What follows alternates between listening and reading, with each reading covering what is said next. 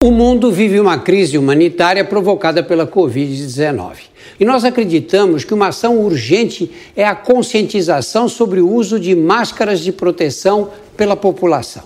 A máscara de proteção é a única vacina disponível contra o coronavírus neste momento. Com a minha máscara, eu protejo você e com a sua máscara, você me protege. Usar máscara salva. Use a sua. E aí, pessoal? Como é que vocês estão em tempo de isolamento?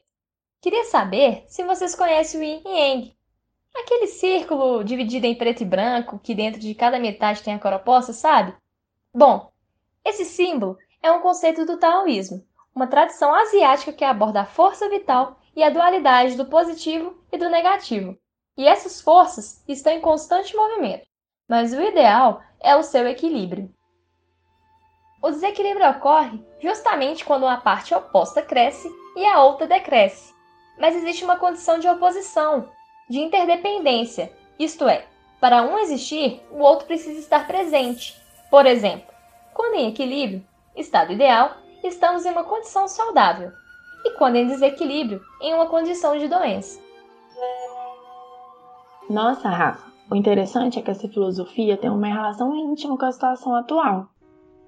Então, nós, monitores da metodologia ativa da Faculdade de Saúde e Ecologia Humana, estaremos de volta com o nosso projeto em Foco, com publicações de podcasts semanais. Fiquem atentos. E caso você tenha alguma sugestão de tema, entre em contato conosco através do nosso Instagram, Metodologia Ativa Fazer. No episódio de hoje, iremos abordar a solidariedade em meio à pandemia do Covid-19. Ei, gente, como que vocês estão? Eu estou bem, na medida do possível, né?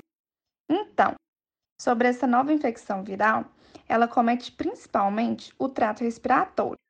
Bem, acho que sobre isso todo mundo já tem um pouco de conhecimento, não é mesmo? Qual seria o contraponto positivo de toda essa confusão? Pois é, Thaís. Isso está sendo divulgado amplamente em todos os meios, né? Mas uma coisa muito legal que está acontecendo é que muitas ações de cunho solidário foram criadas para ajudar as pessoas de maior vulnerabilidade social.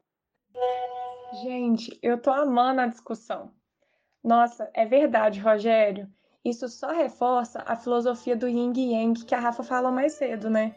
Em que mesmo que haja um contexto de desarmonia, de desesperança, como o de agora, há também as energias do bem, que buscam ajudar milhares de famílias é uma forma de democratização ao acesso de produtos de alimentação básica e principalmente os de higiene, que são imprescindíveis para o combate ao novo inimigo invisível.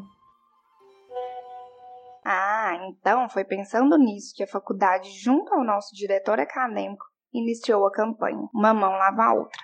Muito legal, não é mesmo? Isso mesmo. Ela teve como objetivo arrecadar doações de produtos de limpeza para as famílias de maior fragilidade social no município de Vespasiano. Afinal, em tempos em que abraços não são permitidos, ajudar o próximo a lavar suas mãos é sim um ato de amor, afeto e principalmente de cidadania. Mas e aí? O que vocês têm achado sobre isso? Pois é, gente. Felizmente, são inúmeros os outros exemplos que podemos citar de ações humanitárias que não se tratam do tamanho, e sim do seu significado para se tornarem tão importantes. Não sei se vocês repararam, mas virou comum vídeos na internet de vizinhos cantando em conjunto, cada um na sua janela, ou até mesmo apreciando uns aos outros a tocar instrumentos. Tornou-se recorrente médicos se colocando à disposição para renovar receitas, orientar quanto a possíveis sintomas, ajudar como puderem. Tudo isso para evitar que mais pessoas saiam nas ruas sem necessidade, de modo a correrem o risco de se contaminarem. E aí, Isabela, o que, que você está achando disso tudo? Estou adorando nossa conversa. Inclusive, estou lendo um livro de Marcelo Glazer. Ele chama Caldeirão Azul, o Universo, o Homem e seu Espírito. Vocês conhecem? Ele é muito interessante para esse momento que estamos vivendo. Vou ler um pedaço para vocês.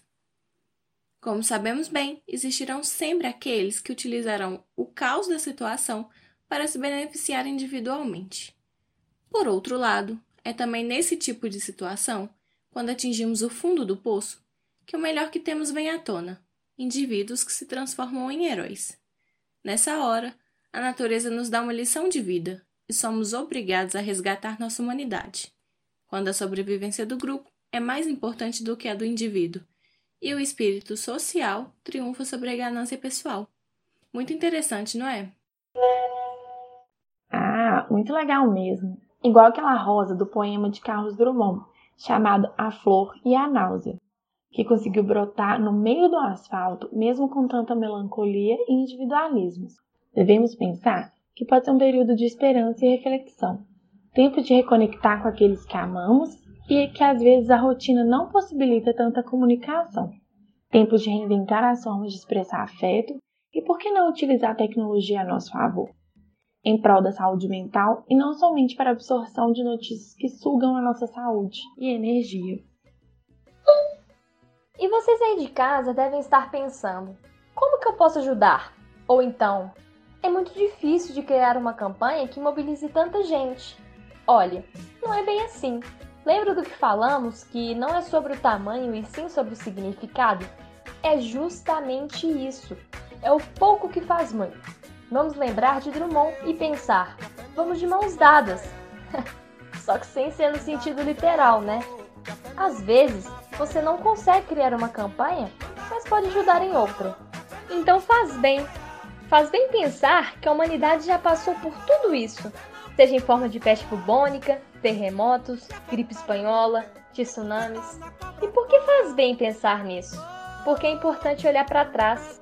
É importante para traçarmos a perspectiva de um horizonte vasto de possibilidades e que apesar dos demasiados sofrimentos individuais e coletivos, bom, amanhã há de ser outro dia. Muito obrigada pela atenção e até a próxima. look who's to my fire.